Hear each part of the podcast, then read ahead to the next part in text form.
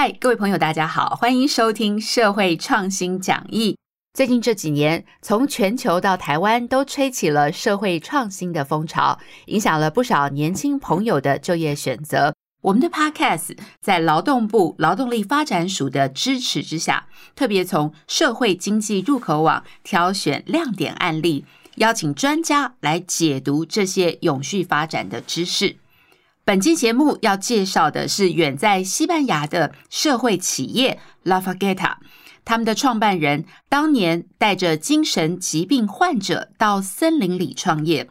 到今天，成为能够创下两千八百二十万欧元收入的公司，一起来聆听他们的故事。西班牙社会企业拉法盖塔创办人 Cristobal Calon 在加泰隆尼亚地区一家精神病院担任多年的心理医生。他认为投入工作是一种治疗病患的手法，但是没有人会雇佣这群病患。于是，Cristobal Calon 创办了拉法盖塔，从最初收进来十四名患有心理或生理疾病的员工。四十年后，员工近四百名，其中百分之六十到七十仍是一般人眼中的无行为能力者，却在社工、心理师驻点工作现场就近支援下，去年创下两千八百二十万欧元，约合台币八亿八千五百万元的营收。拉法给塔每年生产约九千两百万份优格。不打广告，不提供折扣，不打公益牌，产品售价高于同业百分之四十，成为仅次于雀巢、达能等跨国品牌的竞争对手。拉法盖塔坐落于拉科塞塔火山区自然国家公园内，访客付费便可参加森林生态导览，每年吸引超过四万游客，是第二大收入来源。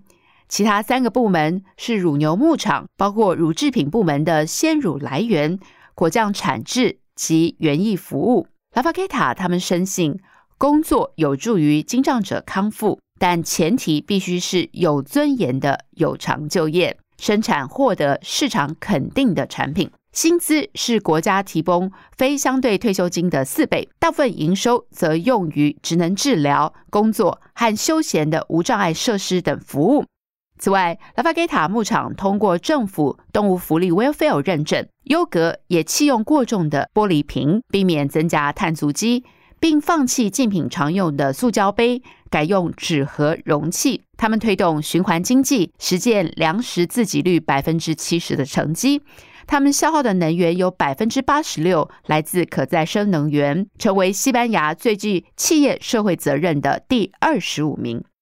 而拉法盖塔的成功关键思维就是资源有限，那就把一件产品做到最好。另外呢，无畏放错，多元化的尝试，这些都是值得我们来学习的思维。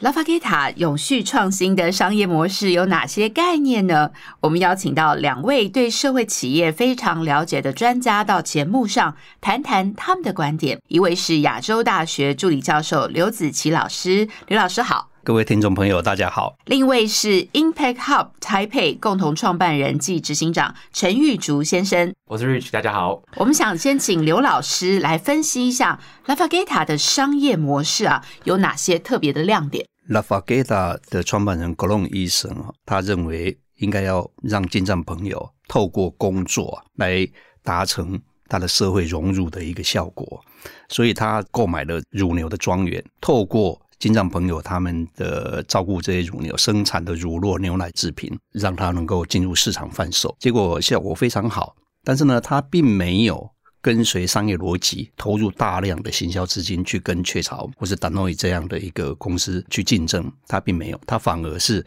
让消费者进到整个他的庄园里面去看看这些产品到底怎么生产出来的。那他们的在地生产的。乳制品也并没有销售到西班牙以外的地区里面。那随着整个商业的发展，所以他也成立了两个基金会，还有一个合作社。一个基金会是专门在照顾、继续维持他原有的使命，就是照顾金藏朋友的状况。那另外一个是处理一些商业模式的问题。另外合作社是我们这些金藏朋友，他必须要共同的成为合作社的社员，然后共同有共同的这个收入。所以他们透过组织还有他的价值主张啊，所以成就了让警长朋友透过工作来打入社会整合的效果。根据我的了解啊，拉法给塔的创办人对为精神病患设计捏陶土、编织手工艺品的工作疗法很不以为然。他觉得应该做市场上会肯定的产品，不然这些为了做而做的成品，除了他们的妈妈，还有谁会在乎呢？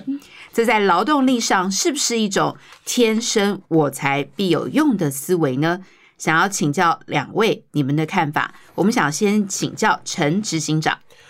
我觉得啊，就是这个创办人其实非常的聪明，因为他呃其实是在乎每个劳动力的。因为呃，我觉得我们就联合国的永续发展目标来说好了，其实在目标八讲的是呃良好工作与经济成长，那目标一讲的是终结贫穷。这其中提到一个非常重要概念，是我们要怎么让每个人都有一个有尊严的工作，进而让他们有尊严工作之后创造良好的价值。那我觉得这个创办人非常厉害的地方是，他让这些精壮的伙伴们在这个地方发挥他们的才能，而且这个才能是对接到市场上面所需要的产品，而不是一般大家认为说精障者能做一些可能艺术品啊，或透过这些不同的方式呃来获得他们的报酬。他对接的这个产品是非常重要，市场上需要的，所以我觉得这个额外又会让这些精障伙伴，让他们就觉得他们。工作的更有价值，因为他们也得到相对应合理的报酬。那也要请教一下刘老师您的观点。因为这个创办人他是一个心理医师哈，所以他有很多的案例，所以他发现呢，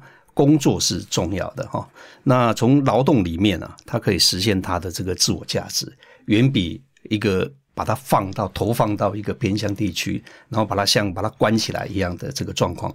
好的太多。那刚刚玉主跟主持人都有提到哈，哎，我们过去对金章的刻板印象就是说，哎，你就做一些东西，然后好像把时间用完这样就好。可是这个医生他不是这样认为，他认为如果你同时具有很好的这个